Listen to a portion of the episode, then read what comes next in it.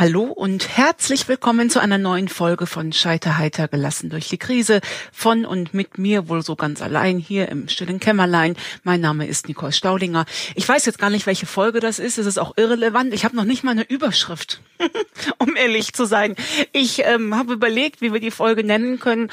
Ich glaube, sie heißt jetzt Profis das trifft es aber nicht in Gänze, denn heute würde ich euch gerne von dem Moment nach der Diagnose erzählen, der mir am aller, allermeisten geholfen hat, obwohl er mit gar keinen Taten ähm, in Verbindung gebracht werden kann und wie mir dieser Moment auch bis ins heute zur Corona-Krisenzeit hilft. Und zwar war das damals nach dem Verkünden der Diagnose, was in einer radiologischen Praxis stattgefunden hat, mit der Ärztin, die die Mammographie gemacht hat. Und danach ging es dann weiter in ein zertifiziertes Brustzentrum. So sind immer die Wege, wenn man die Diagnose Brustkrebs bekommen hat. Und das war tatsächlich einen Tag später.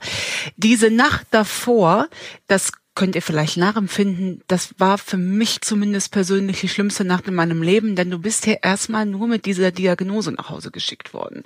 Es gab noch kein Medikament, es gab keinen Fahrplan, es gab erstmal nur das Verkünden, sie sind todkrank. Und tags drauf war ich dann in Düsseldorf in einem äh, Brustzentrum, wo im Prinzip Ähnliches gemacht wurde. Es wurde nämlich wieder ein Ultraschall gemacht, ein sehr netter Arzt, es war der Jens Peter Kruse aus dem Marienhospital in Düsseldorf, Düsseldorf, hat sich die Aufnahmen von der Mammographie angeschaut, ähm, alles sehr still und schweigend und hat währenddessen auch noch einen Ultraschall gemacht und ähm, guckt mich an und sagt, ja, also er käme zu dem gleichen Entschluss wie die Ärztin von gestern. Ähm, das wäre seiner Ansicht nach ein hochaggressiver Brustkrebs. Und ich lag auf dieser Liege und ähm, mir liefen die ganze Zeit die Tränen. Ich konnte auch nicht reden, gar nichts. Mir liefen einfach die ganze Zeit nur die Tränen. Und irgendwann gucke ich ihn ihn so an und dann sagt er zu mir, Mensch, warum sind Sie denn so fertig? Und dann gucke ich und sage, na ja, ähm, ich äh, äh habe Angst. Und dann sagt er, okay, wovor haben Sie denn Angst? Ich sage, ich habe Angst zu sterben, Herr Kruse. Ich habe äh, zwei Jungs, die sind zwei und fünf und das ähm, ist ein absolutes Unding, dass die ohne Mama aufwachsen müssen. Und dann guckt er mich so an und sagt, mm, das verstehe ich. Und äh, Sie haben recht. Man kann an Krebs auch sterben, aber das werden Sie nicht. Und das war der Moment, wo ich das Gefühl hatte, dass in diesem tiefen dunklen Loch da unten endlich einer das Licht angemacht hat. Als ob dieses endlose Fallen, was seit dem Tag darauf stattgefunden hat, immer weiter, immer tiefer zu fallen, als ob sich dann da jetzt ein Netz aufspannt, ein Netz von Wissen und Kompetenz, was mir gesagt hat, okay, bis hierhin kommst du und tiefer kannst du nicht fallen, denn jetzt bist du hier in guten Händen. Ich habe das nämlich schon mal gesehen und wir kriegen das wieder hin. Und das war, glaube ich, rückblickend betrachtet, dieser eine Satz. Und das ist ja das Verrückte, ne? Der Herr Kruse hat mich ja nicht ad hoc von dem Krebs befreit. Gar nicht. Der hat kein Skalpell benutzt, gar nichts. Es waren nur die Worte. Und weder davor noch danach in meinem Leben sollten Worte für mich eine derartige Bedeutung haben wie die. Und ich glaube, da können wir einiges draus mitnehmen. Auch jetzt zu Corona-Krisenzeiten. Denn auch das empfinde ich so im großen Kollektiv, ähm, für den Fall, dass ihr euch das jetzt später anhört. Wir befinden uns, heute ist Ostersamstag, am 11. April 2020 und äh, wir befinden uns, ich glaube, wir gehen jetzt in die vierte Woche der Kontaktsperre. Und ich habe eben noch einen Artikel gelesen auf welt.de, wo stand, ähm, wie gut sich die Deutschen daran halten, dass das echt krass ist. Und ich glaube, das liegt genau daran. Ich glaube, das liegt an der Art und Weise der Worte, die auch unsere Kanzlerin, unsere Politiker, dass ich jemals positiv über Politiker denken würde, das hätte ich in diesem Leben nicht gedacht. Aber die Worte, die die Kanzlerin damals äh, benutzt hat in der Fernsehansprache, wo ich zu meinen Kindern gesagt habe, psst, da spricht die Kanzlerin. Ähm, äh, Top eins der Sätze, die ich ohne äh, Corona auch nie gesagt hätte. Ähm, die haben mich zumindest und anscheinend ja auch viele andere erreicht. Sie hat da gesagt, der einzige Ausdruck von Fürsorge ist jetzt Abstand. Und mich hatte sie damals übrigens auch mit dem Satz, ich, die aus einem Land kommt, in der ich hart für Freiheit kämpfen musste. Können Sie sich vorstellen, wie schwer es ist, Ihnen jetzt mit solchen Regeln zu kommen? Damit hatte die mich. Und was kann man daraus lernen, Kinders? Es steht und fällt immer in der Art und Weise, wie wir etwas sagen. Und das kann man ja jetzt von mehreren Seiten sich anschauen. Was ist wichtig in der Krise? Wir brauchen Fachleute. Wir brauchen Fachleute, die das vielleicht so in dieser Form noch nicht gesehen haben, aber die sich auf diesem Gebiet auskennen. Und selbst wenn sie sich noch nicht in diesem Virus, in dieser Thematik gut auskennen, so ist es doch eine Art der Kommunikation, das rüberzubringen. Irgendwann bei mir persönlich wurde nachher ein Chemomedikament ähm, dazugegeben beziehungsweise man war sich nicht sicher. Ich habe ja diese BRCA-Mutation, da braucht es einen Gentest für und der hat relativ lang gedauert, bis das Ergebnis vorlag. Und ich habe die BRCA2-Mutation, aber nicht in seiner reinsten Variante. Ich habe so eine ganz seltene Abwandlung davon. Und da haben damals die Ärzte vor mir gesessen und haben gesagt, okay, pass auf, ähm, du hast das zwar, aber in so einer seltenen Variante, da greifen keine Richtlinien mehr. Wir wissen es nicht, ob dieses Medikament, Carboplatin hieß das für die Fachfrauen unter euch, ähm, ob ihnen dieses Medikament nutzt oder nicht. Aber wir gehen davon aus. Und das hat mir geholfen. Mir hat es sogar geholfen, wenn ein ehrlicher Arzt vor mir gesessen hat und gesagt hat, Frau Staudinger, ich weiß es nicht, aber mein Bauchgefühl spricht dafür, dass Zündlern an der Waage sind Sie. Da kann ich super mit umgehen. Und ich meine, dass auch die Menschen, auf die wir uns jetzt verlassen müssen, Virologen, Ärzte, Politiker, einen sehr, sehr guten Tonus finden, uns das mitzuteilen. Zu sagen, pass mal auf, wir haben jetzt hier den und den Fahrplan. Hundertprozentig sicher, ob der funktioniert, sind wir nicht aber wir sehen jetzt gerade keine Alternative. Ey, Kinders, damit kann man doch umgehen, oder? Und was können wir denn daraus alles lernen? Ich finde so wahnsinnig viel. Wenn uns doch diese, oder wenn, ich bleib bei mir, wenn mir doch diese Art der Kommunikation gefällt, mir gar den Tag rückblickend vielleicht sogar betrachtet das Leben rettet, dann kann ich doch daraus lernen, wie wichtig anscheinend diese Art der Kommunikation ist und kann sie doch im Umkehrschluss versuchen, auch bei meinen Mitmenschen gegenüber anzusetzen, vielleicht mal als aller allererstes bei meinen Kindern. Vielleicht ist es gar nicht so sinnvoll, bei den Kindern immer als allwissend und ähm, äh, unfehlbar rüberzukommen, sondern auch mit Kindern ganz ehrlich zu sprechen und zu sagen, Schatz, ich weiß es nicht aber ich versuche es. So habe ich das zumindest damals auch bei der Diagnose versucht. Ähm, ihr könnt euch vorstellen, mit einem Zweijährigen darüber zu reden, ist äh, nochmal eine größere Herausforderung als mit einem Sechsjährigen. Und wenn ich ehrlich bin, hat die Kommunikation auch bis heute dann nicht abgerissen. Auch heute reden wir da noch drüber. Und selbstverständlich haben meine Kinder mich gefragt, ob ich äh, daran sterben müsse. Und ich habe die nicht angelogen. Ich ähm, äh, gebe mir da allergrößte Mühe und habe gesagt, äh, Mäuse, äh, ich tue jetzt alles dafür, was in meiner Hand liegt, äh, um das nicht mehr zu bekommen. Deswegen bin ich so oft im Krankenhaus, deswegen äh, liege ich hier wieder blöd rum. Aber ähm, hundertprozentig versprechen kann ich es euch nicht, aber ich tue alles dafür. Ich meine immer damit ganz gut äh, gefahren zu sein, wie auch in meiner gesamten äh, beruflichen Laufbahn, auch als Trainerin. Ich gehe auch nicht mit einem fertigen Konzept in ein Training rein und glaube im Ernst, dass ich den gestandenen Frauen, die ich da trainieren darf, auch nur ein bisschen von der Welt erklären äh, darf, soll, muss.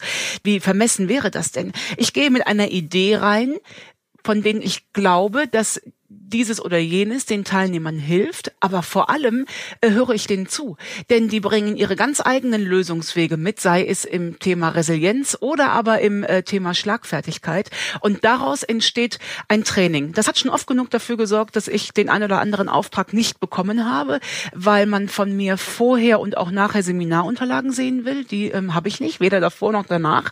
Da guckt nämlich sowieso keiner rein und ähm, davor würde das ja implizieren, dass ich einen Plan hätte, wie das Training aussieht. Ähm, die Kunden, die mich bis dato äh, trotzdem gebucht hatten, glaube ich, waren mit dieser äh, Technik nicht ganz unzufrieden. Jetzt schweifen wir schon wieder ab. Ich wollte auf die Art der Kommunikation hin, dieses Verständnis zeigen, wenn ich die Expertise habe, zu sagen, ja, ich kenne mich damit aus ähm, äh, und wir versuchen das auch wieder hinzukriegen, Optimismus nach vorne zeigen und auch begleitend auf dem langen Weg zu bleiben. Und in dieser Herausforderung sind wir ja jetzt gerade. Jeden Tag äh, heißt es, die, die Maßnahmen müssen gelockert werden und so weiter und so fort. Das ist richtig. Ich gehe ja genauso drauf wie ihr auf all diese positiven Nachrichten. Ich glaube aber, dass es ein riesen Fehler wäre, wenn man jetzt sagen sagen würde, es startet alles wieder am 1. Mai zum Beispiel im vollen Umfang und dann würde man feststellen, oh, oh Kinders, wir sind zu weit gerudert, wir müssen wieder zurück. Ich glaube, der Mensch bleibt nur dann an der Stange, wenn er einen realistischen Weg vor sich hat und wenn dann Versprechen auch eingehalten werden. Ich sehe das bei mir. Am 8.12. sollte die letzte Chemo damals laufen und weil dieses Carboplatin dann eben erst so später zukam, wurde das wöchentlich angepasst, dann bekam ich hohes Fieber und und und, dann musste die Chemo aussetzen und dann war dieser 8.12., der stand ja seit Anfang Juli stand der 8.12. als letzter Chemotag bei mir im Kalender. Und plötzlich war der 8.12. in Gefahr. Und es war dann plötzlich die Rede vom 15.12. Jetzt wird man als Außenstehender vielleicht sagen, mein Gott, Mädel, jetzt reiß ich mal am Riemen, ob jetzt der 8.12. oder der 15.12. Das macht jetzt den Braten nicht fett. Das wäre für mich ein absolutes Unding gewesen. Also habe ich vor den Ärzten gesessen und gesagt, wie sie das machen, ist mir total egal. Aber ich bekomme die Chemo am 8.12., die letzte. Und da lasse ich auch nicht diskutieren. Und wenn ich mir jetzt vorstelle, einer würde sagen, ich darf am 1. Mai wieder komplett meiner Arbeit nachgehen und äh, drei Tage vorher hieß es, äh, nee, Edgy Badgy doch nicht, dann ist jegliches Vertrauen, was wir jetzt so dringend brauchen in unsere, ja, in unser System, in unsere, in unsere Profis, das wäre, glaube ich, zerstört. Und deswegen ist es vielleicht ganz hilfreich, eben nicht dieses konkrete Datum zu nennen. So, das ist das eine, was wir daraus lernen können. Das andere ist aber, dass wir auch nochmal vielleicht gerade mal drei Ecken weiterdenken. Ähm, das ist das Thema, was mir eigentlich seit, seit dem ersten Buch am Herzen liegt, seitdem ich so eng mit Frauen zusammenarbeiten darf. Es ist nämlich ähm, jetzt die Frage, wer rettet uns da draußen jetzt gerade äh, den Popo? Wer sind denn jetzt die Fachleute? Das sind die Virologen, die Ärzte, die Krankenschwester, das Pflegepersonal bis hin zur Reinigungskraft. Kinders, wenn sich nachher so ein, so ein fieser Krankenhauskeim mit diesem Covid-Virus äh, vermischt, da brauche ich kein Medizinstudium für, um zu erkennen, dass das vielleicht richtig in die Hose gehen kann. Das heißt, wir stützen uns hier jetzt gerade auf Leute, denen wir mit einer tiefen Dankbarkeit gegenübertreten müssen und das vielleicht demnächst auch bevor so eine Krise kommt. Und wenn wir jetzt noch mal einen Schritt weiter denken, wir müssen ja auch gucken, gucken, dass da der Nachwuchs gesichert ist, dass wir vielleicht Kinder ranziehen, die äh, die sagen, boah krass, ich äh, will das auch mal später. Ich will auch mal in die Forschung. Wenn nämlich noch mal so eine Epidemie kommt und die wird ja kommen, dann möchte ich ganz vorne mit dabei sein, äh, diese Menschen zu retten. Sei es in Form von Pfleger, Ärzte, Virologen, Krankenpersonal, äh, was auch immer. Nur dafür muss doch eine Gesellschaft die richtigen Anreize setzen. Und ich glaube, die sind noch nicht gesetzt. Wir müssen doch dafür sorgen, dass unsere Kinder diese Berufe überhaupt erlernen wollen. Und ich weiß nicht, ob ihr mal auf irgendeiner Ausbildungsmesse war. Ich bin da regelmäßig aus beruflichen Gründen, ähm, wo über verschiedene Berufe äh, informiert wird. Ähm, die Stände sind alle leer, ne? Bis auf einen. Wie werde ich YouTube-Star? Und solange wir in einem System leben, wo es einfacher ist, mit einem Foto 100.000 Euro sich abzukassieren. Ja, wie soll ich denn dann meinen Kindern beibringen, wie wichtig es ist, einen ehrlichen und ehrbaren Beruf nachzugehen, der systemrelevant ist und Menschen rettet? Wo soll denn da der Anreiz herkommen? Das kann über Werte natürlich zu Hause vermittelt werden und ich spreche dann nur für mich, da versuche ich mir die aller, allergrößte Mühe zu geben. Aber meine Kinder sind ja nicht blöd. Die kriegen ja auch mit, was da draußen in der Welt passiert. Und welches Argument soll ich als Mutter denn aufbringen? Ach Schatz, ich fände es schon besser, wenn du Pfleger wirst und für äh, 60 Stunden in der Woche irgendwie ein, ein 60. von dem bekommst, was so äh, manch Influencer äh, bekommt, weil er seinen gefotoshoppten Hintern an einem gefotoshoppten Strand in die Kamera hält. Dann wird's halt schwierig. Und vielleicht sollten wir da alle mal dran arbeiten. Jetzt können wir uns ja wieder zurücklehnen und sagen, genau das böse System und so weiter und so fort. Oder aber wir nehmen uns mal gerade den Spiegel und gucken, wann wir denn das letzte Mal dieses System unterstützt haben. Und versteht mich nicht falsch. Ich bin ja auch niemand, der da draußen jetzt die Welt rettet. Ich bin ja auch nur eine Künstlerin. Ich bin auch nicht systemrelevant. Und ähm, wenn ich halbwegs äh, intelligent gewesen wäre, glaubt mir, dann hätte ich auch was anderes gemacht. Aber ich war nie so schlau, dass ich hätte Ärztin werden können. Ganz ehrlich nicht. Zumindest, weil das System es nicht vorsieht, sieht, dass jemanden mit einem Abi von 2,9 überhaupt Medizin studieren darf, obwohl ich vielleicht äh, die nötige Herzenswärme mitgebracht hätte. Kann man ja auch mal äh, drüber nachdenken, ob das System weiterhin nach Noten unterscheidet oder dann noch andere persönliche Eigenschaften dazukommen. Aber ich habe mir das für mich so schön geredet, dass ich das als Tausch sehe.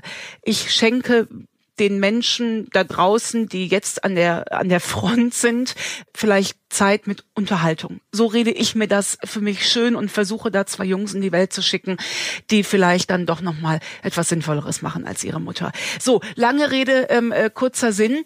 Ähm, kommen wir nochmal gerade auf die äh, Krise zurück. Worüber haben wir gesprochen? Worüber haben wir nochmal angefangen? Ach, Kommunikation, genau. Vielleicht ist das die Überschrift. Kommunikation von Profis. Zu gucken, was hilft mir?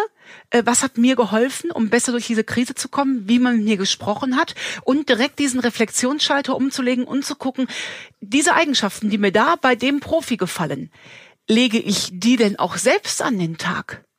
Oder ist da vielleicht auch noch mal Luft nach oben? Denn so kann ja in seinem Wirkungskreis jeder für sich noch mal irgendwie den Tag netter machen oder Menschen verbindlich äh, entgegentreten und so weiter und so fort. Und wenn es nur darum geht, der betroffenen Freundin mit Worten Trost zu schenken und vielleicht dann ganz kurz zu überlegen, wie diese Worte aussehen sollen, was da wirklich helfen kann, wenn die Freundin ganz frische Diagnose bekommen hat, hilft vielleicht nicht unbedingt der Satz, jetzt nimm das doch mal positiv, sieh das doch mal positiv. Vielleicht hilft vielmehr mir der Satz, was fehlt dir denn, um das annehmen zu können? Ich weiß es nicht. Da kann jeder nochmal für sich selbst überlegen. Ich wünsche euch einen wunderschönen Tag. Bis ihr das hört, ist wahrscheinlich nach Ostern. Vielleicht ist der ganze Spökes dann auch schon wieder vorbei.